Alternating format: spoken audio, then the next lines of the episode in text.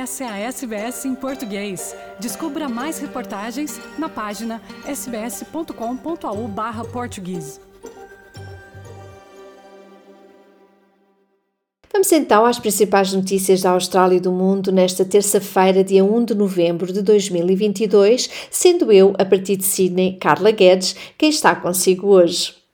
Abrimos então este noticiário com novidades pós-eleições presidenciais no Brasil, onde o presidente do Tribunal Superior Eleitoral ordenou à Polícia Rodoviária ações imediatas para desobstruir os bloqueios de estrada em vários pontos do país num protesto de camionistas apoiantes de Jair Bolsonaro, derrotado nestas eleições presidenciais. Espera-se, entretanto, que Bolsonaro, que ainda não concedeu o seu lugar oficialmente, fale nesta terça-feira, no horário do Brasil, naquele que será o seu primeiro discurso discurso após ter perdido as eleições para o rival Lula da Silva. Bolsonaro ainda não fez nenhum comentário público desde que se souberam os resultados das eleições, mas antes da votação não se coibiu de fazer falsas alegações, acusando repetidamente o sistema eleitoral de estar sujeito a fraudes. O líder do partido, Cláudio Cajado, diz que os seus assessores sugerem que o presidente leia uma declaração bem preparada num clima onde persistem as dúvidas sobre se o nacionalista de extrema-direita aceitará pacificamente a vitória do seu rival de esquerda, o ex-presidente Lula da Silva, agora reeleito pelo povo brasileiro. Entretanto, nas redes sociais têm chovido mensagens de apoio a Lula da Silva, que parece assim ter o reconhecimento dos líderes internacionais. Em Seul, o chefe da polícia da Coreia do Sul admitiu hoje que a força de segurança recebeu vários avisos antes da mortífera debandada nos festejos de Halloween no sábado passado, mas que reagiu inadequadamente. Também hoje o partido no poder da Coreia do Sul anunciou que pretende rever a lei de segurança e gestão de desastres na sequência desta catástrofe. Depois de dois anos sem celebrar o dia de Halloween, mais de 146 pessoas morreram e outras 150 ficaram feridas numa aglomeração num bairro boêmio da capital sul-coreana. A maioria das vítimas eram jovens na casa dos 20 anos, grande parte delas mulheres. As autoridades de São Francisco dizem estar desapontadas com o ataque ao marido da presidente da Câmara dos Estados Unidos, Nancy Pelosi, enquanto a acusação do homem alegadamente envolvido no ataque está já em andamento.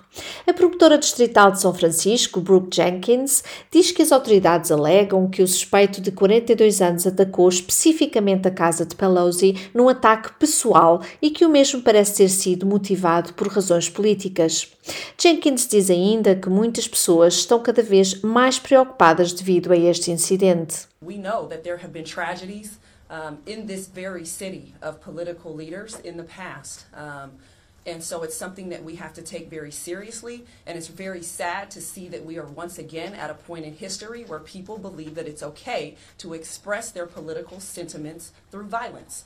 And so I think it really demonstrates um, that we have to calm things down.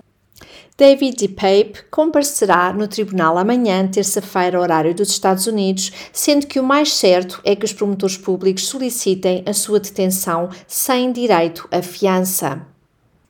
Na Itália, o novo governo de direita está a provocar polémica com o levantamento dos requisitos de vacinação para os profissionais de saúde contra o coronavírus, além da nomeação de um ministro júnior conhecido por usar uma braçadeira nazi. A primeira-ministra Giorgia Meloni já disse que os profissionais da saúde que haviam sido suspensos do trabalho em hospitais e asilos até 31 de dezembro por terem recusado a vacinação para o Covid serão imediatamente reintegrados. Meloni acusou os seus antecessores, Draghi e Giuseppe Conte, de adotarem uma abordagem ideológica em relação ao Covid, acrescentando ainda que ela faria as coisas de maneira muito diferente. Mas é a nomeação de Galeazzo Bignami, líder do partido direitista Irmãos da Itália, como ministro de Infraestrutura, que está a provocar maior indignação. Numa edição de 2016, o jornal italiano publicou uma foto de Bignami a usar uma suástica nazi no braço esquerdo, mas o homem de 47 anos diz que estava a usar a braçadeira vermelha em jeito de brincadeira e que as fotos foram tiradas há já 10 anos pela ocasião da sua despedida de solteiro. Nenhum acordo final foi fechado até ao dia de hoje entre a Arménia e o Azerbaijão no âmbito do primeiro dia do Summit de Paz mediado pela Rússia.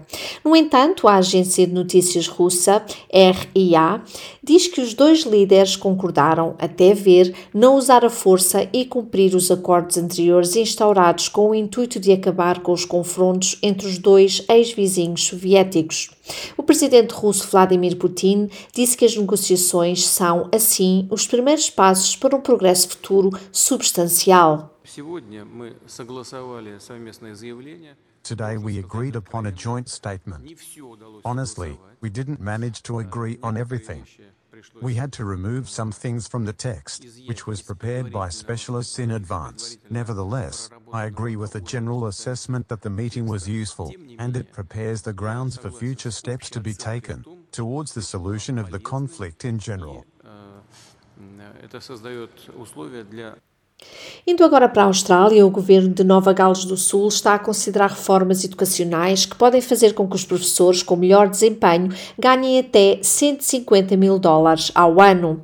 A proposta de aumento de salários faz parte de uma série de ideias apresentadas num documento de opções sugeridas ao governo, desenvolvido pelo expert em educação da Universidade de Melbourne, John Hatie, numa tentativa de agarrar o número de professores que, ano após ano, deixam a profissão por desalento e salário baixo. O professor Haiti já tinha dito a uma comissão parlamentar que tinha descoberto, no âmbito da sua investigação sobre a crise australiana na educação, que a falta de incentivo financeiro ligado à progressão na carreira é um dos principais fatores que contribuem para o êxodo dos professores.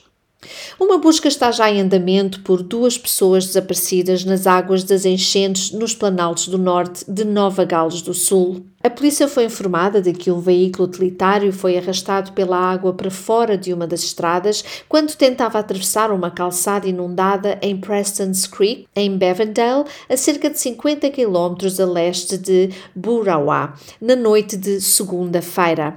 Dois homens conseguiram libertar-se de dentro do carro, mas outros dois homens que também viajavam no mesmo veículo não foram ainda localizados. Ainda na Austrália, o Tesoureiro Federal diz que a indústria pode vir a enfrentar dificuldades na gestão do aumento dos preços do gás e da eletricidade. Jim Chalmers sinalizou assim alguma forma de intervenção no mercado para reduzir os preços que podem subir até 50% nos próximos dois anos. Diz ele que o governo planeia ainda tornar obrigatório um código de conduta aplicado à indústria de gás, por forma a garantir que os produtores considerem o preço, bem como as garantias de fornecimento. The situation as we expect it to roll out can't endure. That's my starting point. It's putting too much pressure on Australians and on Australian industry, particularly manufacturing. Continuando em Down Under, os governos federal e do estado de Victoria anunciaram quase 880 milhões de dólares em apoio a empresas, agricultores e organizações sem fins lucrativos que foram prejudicadas pelas devastadoras inundações de Victoria deste ano. Os grupos elegíveis poderão solicitar subsídios de até 50 mil dólares.